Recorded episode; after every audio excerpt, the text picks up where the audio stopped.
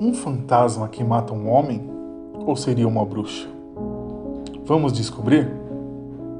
O ano é 1817, quando o patriarca da família Bell, John Bell, resolve se mudar para uma propriedade rural em Adams, no Tennessee. Ele chega ao local, olha, vê um lugar bom para plantar milho, então constrói a sua residência para viver com sua família. Durante os primeiros anos, tudo normal, tudo corria muito bem. Até que um dia, ele vê em meio ao seu milharal um animal muito estranho. Sr. Bell era caçador, ele conhecia os animais da região, porém aquilo ele nunca tinha visto antes. Era como se fosse um cachorro com cabeça de coelho, algo inimaginável. Por algumas noites ele tenta caçar o bicho, mas não consegue. Então, depois de todos esses eventos, começam a acontecer coisas estranhas em sua casa. Tudo começa com a sua filha menor, Betsy, começa a relatar gritos durante a madrugada e algo que a toca, e as coisas vão piorando cada vez mais. Esses eventos começam a acontecer também com o Sr. Bell, que ouve vozes, sussurros, risadas, de lugar nenhum. É, seus filhos começam a relatar agressões, aparecendo com vários hematomas, olho roxo. É, a senhora Bell também aparecia dessa forma, inclusive o senhor Bell também aparecia com alguns hematomas. Então alguns vizinhos desconfiaram de que o senhor Bell agredia sua família e pediram para passar uma noite na casa. O senhor Bell prontamente aceitou, sabendo que eles estavam desconfiados dele. Tudo corria bem durante a noite, eles jantaram, estavam sentados na sala tomando um vinho, quando uma sombra passou de um canto a outro na sala, gritando muito alto, assustando todos que estavam na sala. Um dos vizinhos prontamente gritou: Jesus Cristo, o que, que é isso? A sombra parou em sua frente, lhe deu um tapa e disse: Saia da minha casa. Esses vizinhos nunca mais voltaram ao local. Depois disso, os eventos começaram a ficar muito mais recorrentes muitas agressões, coisas caindo, risadas, sussurros, pessoas conversando e muitos outros eventos sobrenaturais. Então, é, isso fica tão grande que um jornal da região resolve fazer uma matéria. E um senhor chamado Andrew Jackson, que futuramente viria a ser presidente dos Estados Unidos, vê essa matéria no jornal e identifica o sobrenome da família. Dois dos filhos do Bell, dos Bells tinham servido com ele no exército americano. Então ele cria uma comitiva e resolve ir até a fazenda dos Bells para investigar o que está acontecendo. Chegando próximo à fazenda, os cavalos não queriam avançar e nem recuar, eles travaram no local.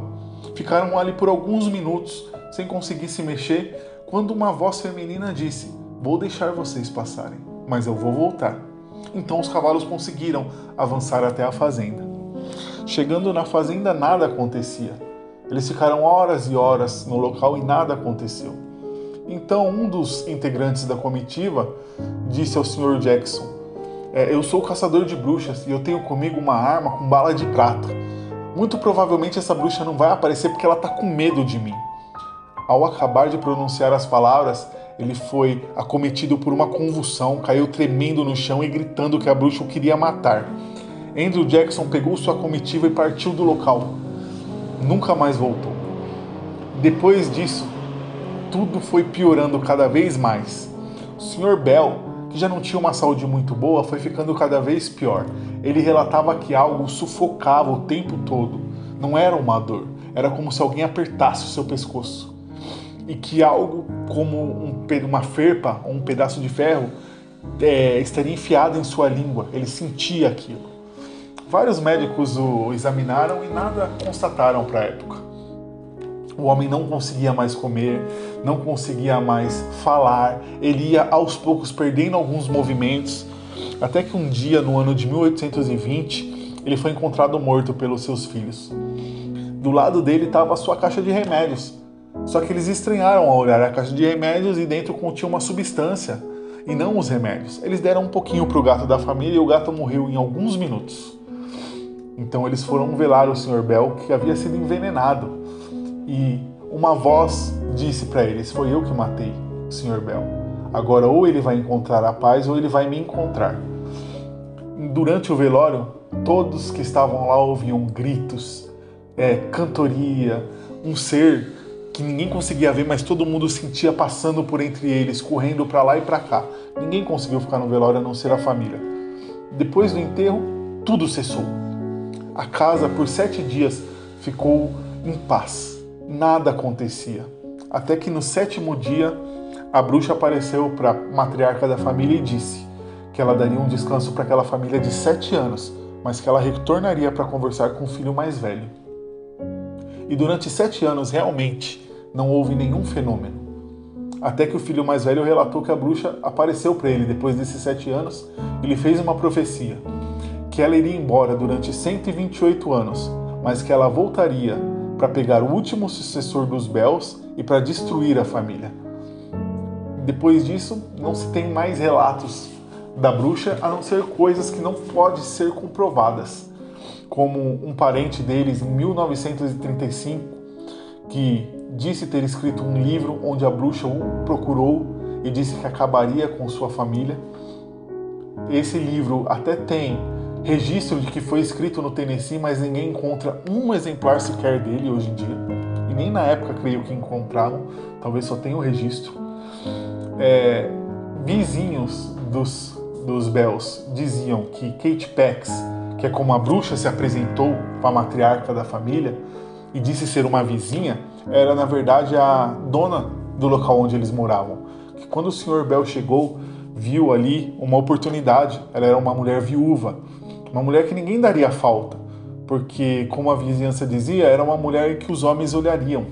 Então ninguém daria falta do sumiço dela. Então ele a matou e ficou com sua propriedade. Outra versão é de que ele a expulsou de suas terras e ela mendigou até sua morte. Eu não sei ao certo se isso realmente é dito por pessoas ali da região. Eu sei que hoje essa história é uma lenda, é um mito. O que eu sei também é que Andrew Jackson não existe nenhum registro de que ele visitou a fazenda. Existe sim registros de que ele passou pela região na época, mas não existem registros de que ele foi até a fazenda dos Bells. O que eu acho dessa história? O que eu penso dessa história é que Algo aconteceu ali, não foi mentira, não foi invenção, mas podem ser diversas coisas, como problemas é, psíquicos ali da família, problemas mentais ali de, de algum dos membros da família, talvez da filha Betsy por algum abuso do pai ou alguma coisa do tipo que somatizou aquela criatura no local. Talvez problemas psicológicos da família toda devido a muitas brigas, devido a dívidas, devido a diversas coisas que somatizou esse ser ali no local.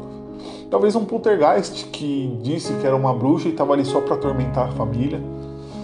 Não se sabe ao certo o que, que aconteceu, mas algo aconteceu naquele local. Bom, essa é a história da bruxa dos Bells. Eu espero que vocês tenham gostado. Eu espero, Biluzeira, que vocês voltem no próximo episódio. Trarei algo ainda mais interessante para vocês. E tenham todos uma ótima estadia nesse podcast.